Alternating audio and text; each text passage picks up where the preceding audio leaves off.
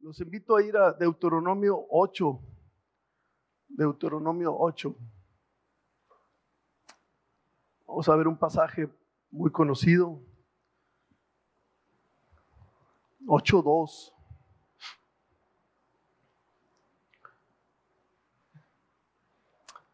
Dice, y te acordarás de todo el camino por donde te he traído.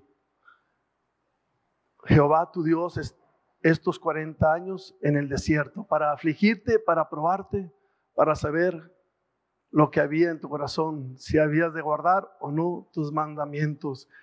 Dice al principio te acordarás, te acordarás del desierto. ¿Quién tendrá ganas de acordarse del desierto? ¿Quién tendrá memoria de acordarse del desierto? ¿Qué es el desierto? La prueba, la aflicción, quebrantamiento, escasez, carga. Lo podemos describir de esa manera. Pero lo dejó bien escrito y te acordarás de Jehová tu Dios que te trajo por el desierto.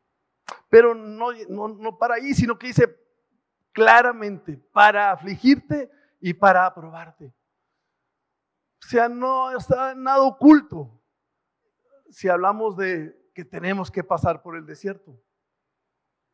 No necesita interpretación, es claro para cualquier ser humano. Solo leerlo dice, y te afligiré y para probarte.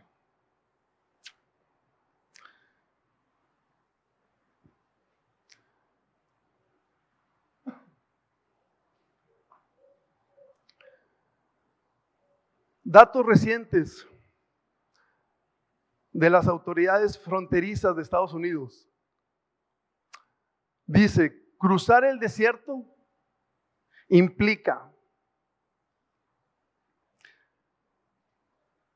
mucho sufrimiento, mucho dolor. Y es muy difícil hoy en día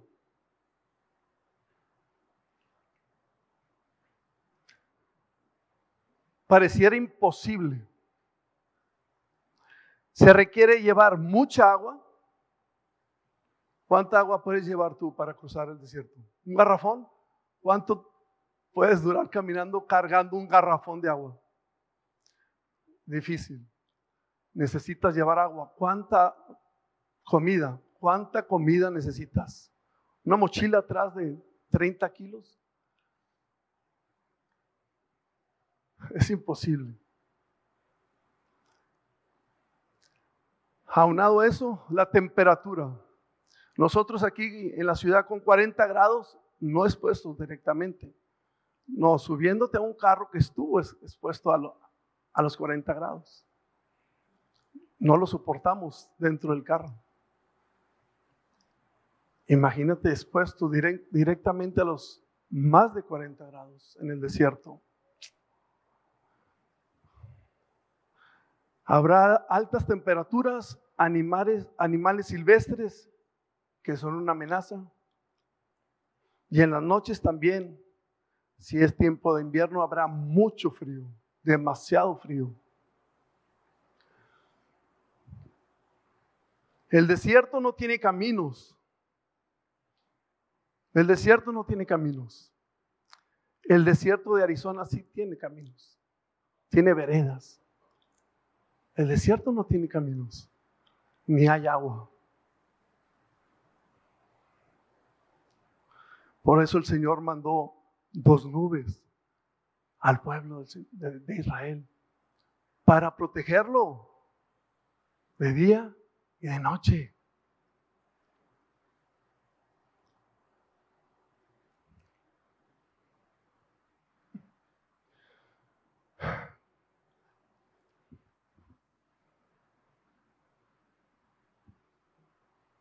Entonces, ¿por qué acordaos? Porque Dios desea que nuestro corazón le sirva. Porque Dios quiere que nuestro corazón le alabe con gozo. Porque el Señor quiere que le reconozcamos como su proveedor y sustentador. Entrar al desierto o a la prueba tiene un propósito divino. O quizás, por la otra parte, sea una consecuencia de ciertas actitudes de, nuestro corazón, o una u otra. Pero pasar por el desierto, por la prueba, es difícil de una y otra manera.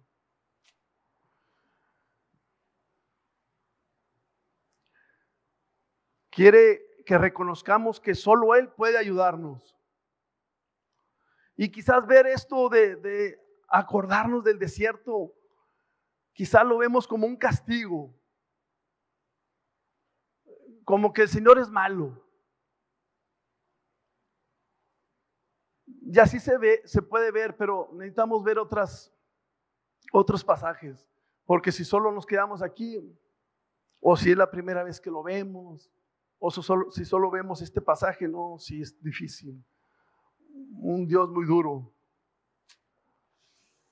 Mm. Pensemos. Podemos emplear en vez del desierto la prueba que hemos estado pasando actualmente o recientemente o los últimos meses.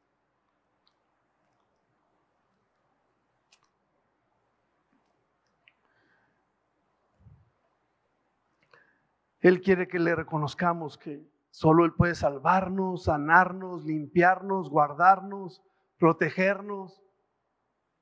Esa es la respuesta del desierto.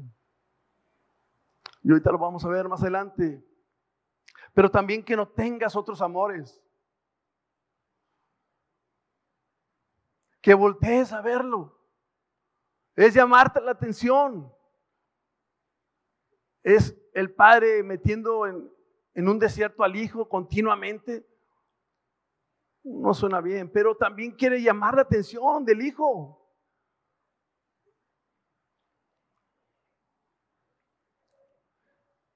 y que estando en esas circunstancias le pidas a Él y no te apoyes en otros amores.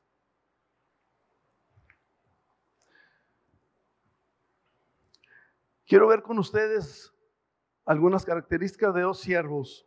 Si me acompañan, por favor, a Primera de Reyes 18, 20. Este siervo, como otros más, se, se le encomendó una tarea pero no es muy común esta tarea. Es el profeta Elías. Es el profeta Elías.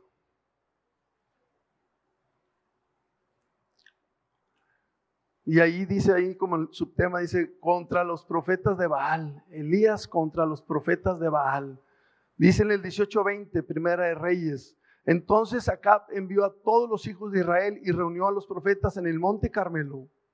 Y acercándose Elías a todo el pueblo, dijo, ¿hasta cuándo claudicaréis vosotros entre dos pensamientos? Si Jehová es Dios, seguidle, y si Baal, id en pos de él. Y el pueblo no respondió palabra. Y sigue diciendo, entonces Elías volvió a decir al pueblo, solo yo he quedado de profeta de Jehová, mas los profetas de Baal hay 450 profetas. Con razón los, los pueblos de Israel se quedó callado de ver el número de enfrente contra uno solo y todos profetizando haber sido impactante. El final de esta historia es que fueron derrotados los 450 profetas de Baal. Y sigue diciendo en el 19.1, y Acab dio la nueva a Jezabel de todo lo que Elías había hecho, de cómo había matado a espada a todos los profetas. Entonces Jezabel envió un mensajero a Elías diciendo, así me hagan los dioses y así me añadan. Si mañana a estas horas yo no he puesto tu persona como la, de uno de ellos. Viendo pues el peligro, se levantó y se fue para salvar su vida, su vida y vino a Berseba, que es en Judá, y dejó allí su criado. Y miren lo que dice. Y él se fue por el desierto, un día de camino, y vino y se sentó debajo de un enebro, y, y deseando morirse, dijo, basta ya, oh Jehová, quítame la vida, pues no soy yo mejor que mis padres. ¿Qué quiero resaltar aquí con esto? Elías viene a hacer una obra maravillosa que el Señor lo usó, que el Señor intervino soberanamente para destruir esos profetas. Pero no deja de ser una prueba. No es de, ah, gocémonos, míralo, el Señor me usó. No, no deja de ser una carga y luego lo amenazan de muerte. No deja, o sea, no es fácil la prueba. No es fácil el desierto, digamos, ah, yo puedo hacerlo. Sin embargo, pudo, pero a este punto quiero llegar. Huyó al desierto. Más aflicción de la que traes. Y deseando morirse. Pueden ver aquí cómo el hombre se, se ha rendido al Señor. Funcionó la obra de, de la prueba, del desierto. Todo lo contrario a la carne. La carne no quiere morir. Pero cuando uno se rinde y conoce al Señor y en el Espíritu andas, y el Señor te usa y dices, no puede ser, yo no sirvo para nada y desea morirse. Él lo busca galardonar, que me galardonen, que me den premio, que me reconozcan. Esta es la función del desierto. Hasta que te rindas y digas, yo no puedo hacer nada. Solo tú, Señor. Funciona la obra del, desierto, de la prueba.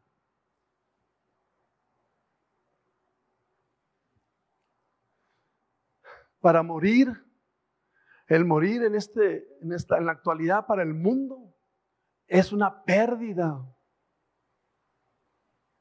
Es una pérdida. Pero en la vida cristiana es una ganancia. Es ganancia. Así dijo Pablo. Es ganancia. Cuando lleguemos a entender eso, entonces podemos entender el trato, el desierto, la prueba, por más difícil o gloriosa que sea.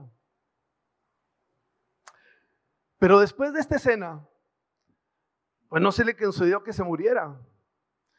Y no fue ponle un alto, no, lo envió de nuevo. No para ahí. El Señor tiene que cumplir un propósito y lo va a hacer, quieras o no. Si Él quiere usarte, lo va a hacer. Es un Dios maravilloso. Lo envió de nuevo Pero veamos otro personaje, Moisés, en números 11:11. 11. Ahí está Moisés hablando a Dios, a Jehová acerca del pueblo de Israel.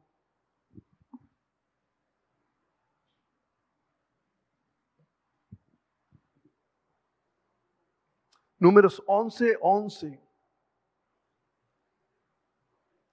Y dijo Moisés a Jehová, ¿por qué has hecho mal a tu siervo? ¿Y por qué no he hallado gracia en tus ojos que has puesto la carga de todo este pueblo sobre mí? ¿Concebí yo a este pueblo? ¿Lo engendré yo para que me digas, llévalo en tu seno? Como lleva la cría, la cría al que mama a la tierra a la cual juraste a sus padres? ¿Por qué decía Moisés esto? Porque el pueblo le reclamaba y le pedía carne. Carne. ¿Cómo empezamos hablando para cruzar, que necesitamos para cruzar el desierto? Agua y un poco de comida. Estos en el desierto ya andaban pidiendo carne. Hoy en día es un lujo ahí pidiendo carne en el desierto, hermanos. A ver si entendemos el asunto del pueblo. Y sigue diciendo en el 13, ¿de dónde tomaría yo carne para dar a todo este pueblo? Exactamente. ¿De dónde? Y te sabes la historia, hermano, pero ponte en los pies de ese, ese momento, Moisés. ¿De dónde me piden carne? Pues están locos. Carne.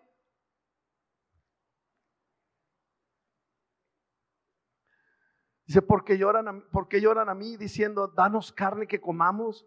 No puedo yo solo soportar a este pueblo, pues es demasiado pesado para mí.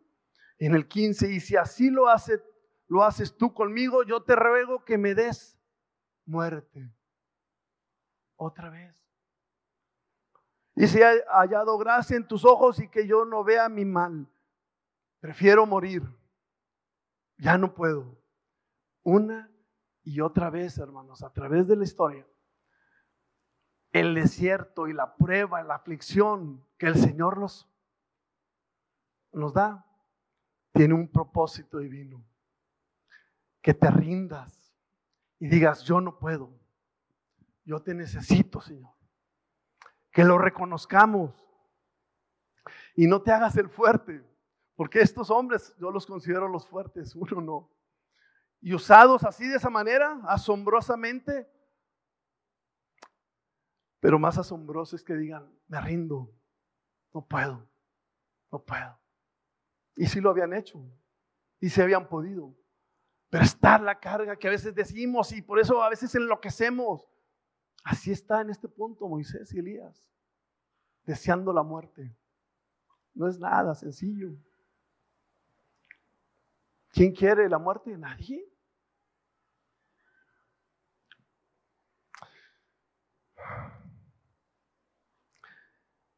El, el resultado es que mengue mi yo.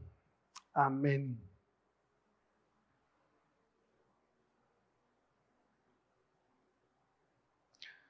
Pero ahora veamos al pueblo de Israel.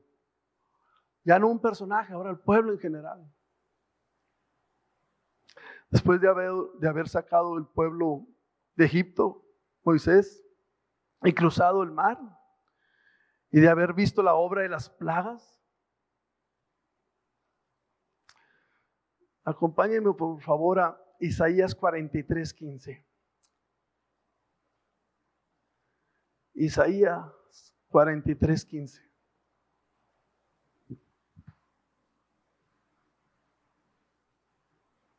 Dice yo Jehová, santo vuestro, creador de Israel, vuestro rey. Así dice Jehová, el que da camino en el mar y senda en las aguas impetuosas, el que saca carro y caballo, ejército y fuerza, caen juntamente para no levantarse, quedan extinguidos como pábilo, quedan apagados. No os acordéis de las cosas pasadas, ni traigáis, traigáis a la memoria las cosas antiguas. He aquí, yo hago cosa nueva, pronto saldrá a luz. ¿No lo sabréis? Otra vez pondré camino en el desierto y ríos en la soledad. Y este es el tema de hoy. Abriré ríos en el desierto. Dice ríos en la soledad, otro, otra, en otra Biblia dice yermo yermo, terreno, no fructífero, no gente, no animales, solo, soledad. Ahí, dice el Señor, abriré ríos. Y esto es lo maravilloso de nuestro Dios. Donde no hay camino, haré camino. Donde no hay agua, haré ríos. Aleluya. La bestia del campo me honrará, los chacales y los pollos del avestruz, porque daré aguas en el desierto, ríos en la soledad, para que beba mi pueblo, mi escogido. O sea, lo imposible, lo que es imposible, Él lo va a hacer. Y diciendo nosotros, no puedo, ahí está la clave. Él va a hacer lo imposible y nosotros no podemos, y Él lo va a hacer todo. Y podemos dar gracias a Dios porque ya llevamos año y medio con esta situación y aquí estamos. Y Él lo hizo.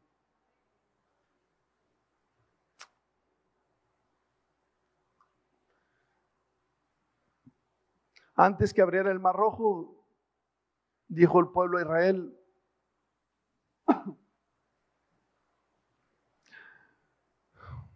o a estas alturas de, de, antes de que abriera el mar rojo debiera el pueblo haber estado impresionado.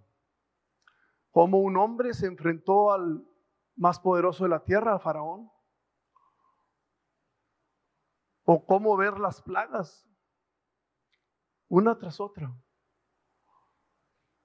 Es para quedar impresionados.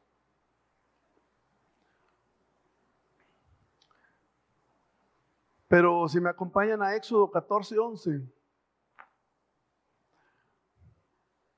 Y esta es la parte donde apenas van a ser abiertas las aguas del mar. 14, 11.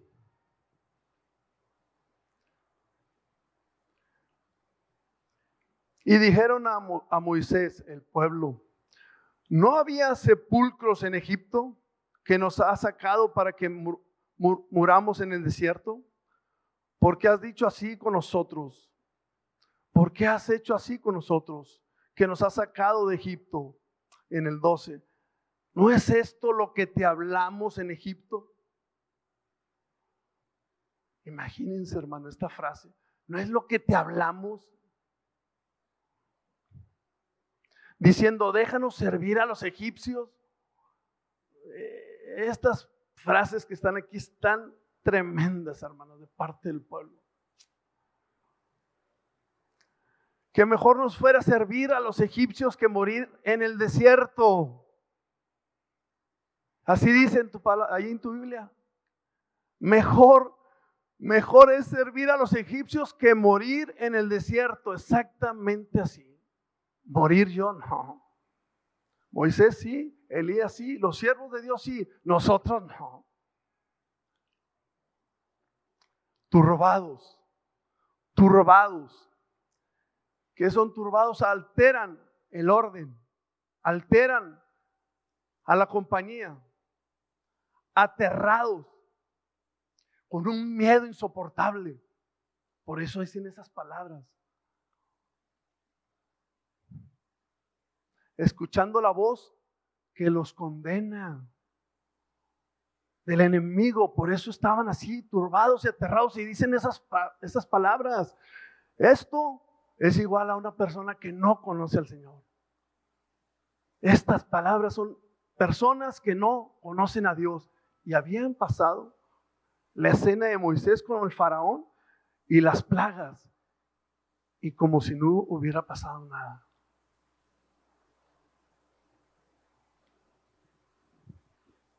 Morir nosotros, mejor nos quedamos en Egipto. En Egipto, antes de salir, el Señor dijo, he escuchado el clamor de mi pueblo. Y ahora dice, no, mejor nos hubiéramos quedado en Egipto. Tremendo estos escritos. Desierto, no, no, nada de desierto. Mejor Egipto, mejor nos regresamos. Es más, decían, si ya lo sabíamos, te lo dijimos, Moisés. Estás pequeño, Moisés. Nosotros ya todo, todo lo sabemos. ¿Con quién nos identificamos? Ahí está el asunto. ¿Con quién nos vamos a identificar? ¿Te vas a identificar con Moisés? ¿Con Elías? ¿O con quién nos vamos a identificar? Porque esto está escrito para el pueblo de Dios.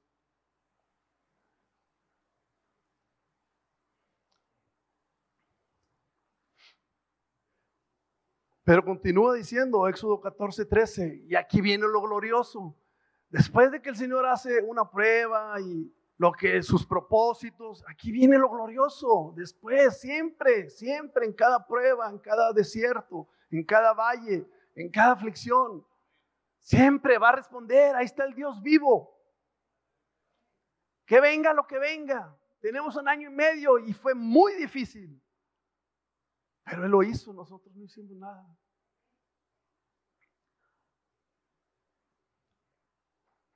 Y Moisés dijo al pueblo, no temáis, quedaos quietos y ved la salvación de Jehová. Aleluya. Y boom, las aguas se abrieron. Otra vez, otro, otra impresionante obra. Una tras otra, hermanos, toda la historia. ¿Tú también tienes obras impresionantes que te ha hecho el Señor? ¿O nomás a este pueblo? Algo nos tiene que impresionar y nos tiene que dejar perplejos para tener un celo y venir a la casa con un deseo, porque no hay otro lugar. No hay otro lugar donde me conmueva y con diga, aquí hay paz. Si no vienes así, hermano, algo está pasando. Aquí tiene que arder algo. Siempre. No importa el que está acá o, o qué dijeron, qué habló. Tiene que venir uno con ese ardor, si no algo está pasando.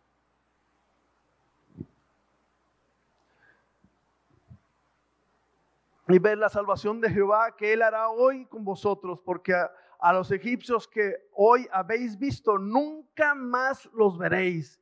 Y así fue. Todos ahogados. ¿Qué necesita el Señor para dejarnos impactados? ¿Qué necesita hacer? Lo ha hecho, hermanos. Lo ha hecho. Y hay que hacer, hacer memoria de ello. Contar sus maravillas. Acompáñenme a números 11, por favor. 11.1.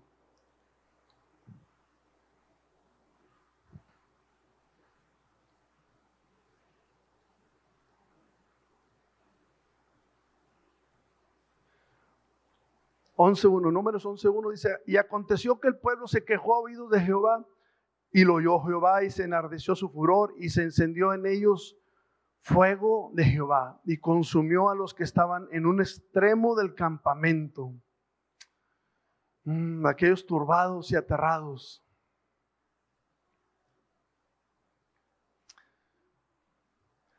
Entonces el pueblo dio voces a Moisés y Moisés oró a Jehová y el fuego se extinguió. Y llamó a aquel lugar Tavera, porque el fuego de Jehová se había encendido en ellos. Y la gente extranjera que se mezcló entre ellos tuvo un vivo deseo y los hijos de Israel también volvieron a llorar y dijeron, ¿quién nos diera de comer carne?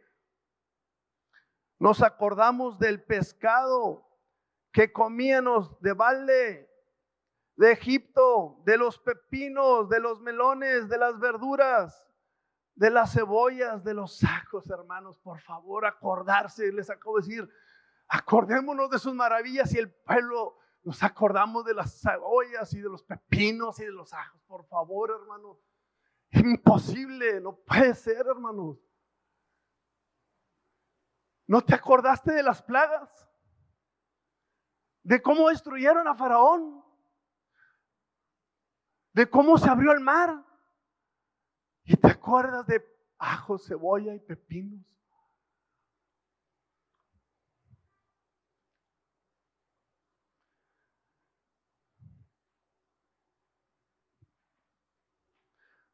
No nos acordemos, hermanos, no digamos, hace unos años también que estábamos, e, e, era diferente. Incluso, o peor, hacer comparaciones. No, es que no hagamos memoria de esas cosas, hermanos.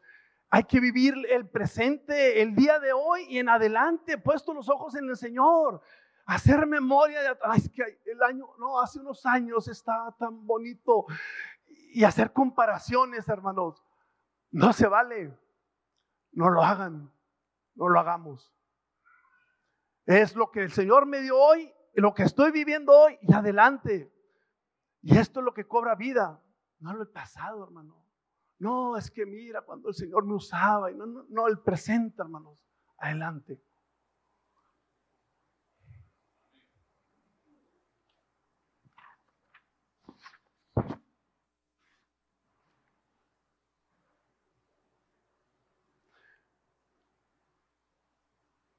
En el número 11, 6, ahí mismo dice, y ahora nuestra alma se seca, que nada sino maná vemos, ven nuestros ojos. Otra obra maravillosa, alimento de los cielos cayéndoles en sus manos, en todo a su alrededor. Ay, no, maná, solo vemos maná. Es lo único que ven nuestros ojos. Ojalá que no nos estemos quejando. Cualquier queja es, similar a esto. Cualquier queja es similar a esto. Te metí al desierto para llamar tu atención. Te metí a la prueba para llamar tu atención. Hasta el mundo, cuando está en necesidad, busca a Dios. ¿A, quién sabe que Dios? Pero buscan a Dios y piden a Dios y ruegan a un Dios. ¿Cuánto más su pueblo, hermanos? No pedirle a Él.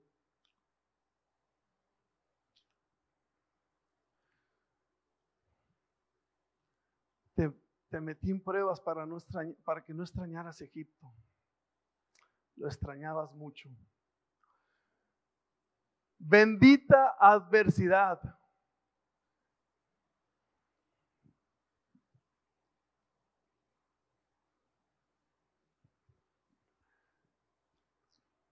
¿Quién usaría este tema? ¿Quién lo pondría en un libro? ¿Quién lo podría expresar? O sea, bendito desierto. Bendita prueba. Bendita aflicción. Solo un hombre. Aquel hombre que acepta el desierto, la prueba del Señor. Hudson Taylor lo escribió en uno de sus libros. ¿Por qué? Porque pasó grandes aflicciones. Un misionero que fue a la China, grandes pruebas, insistiendo en la obra del Señor, Y cuando el Señor hace la obra, Él expresa, bendita adversidad. Me impactó.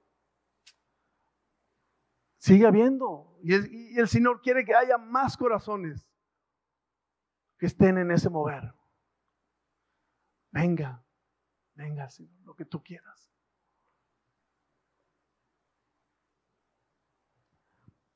Recientemente, la partida de mi padre, yo podía yo he visto y he, podido ver en cada uno de ustedes, de muchos hermanos de la iglesia, cómo el Señor les daba paz en medio de la partida de un ser querido.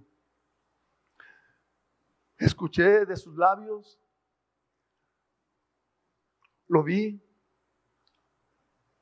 y fue algo que siempre dije, oh, qué maravilloso, qué mover del Señor, la paz que da. Pero hasta que no lo pasas, lo vas a entender. En este caso era la primera vez que un ser querido cercano, muy cercano, entonces puede experimentar esa paz. Por supuesto, antes de que partiera, no quisiera que pasara. Una vez que pasó, experimenté. No quiero entrar al desierto, no quiero entrar a la prueba, pero una vez que pasas, experimentas. Entonces, ves que la mano del Señor se extiende y ahí es, ah, gloria a Dios.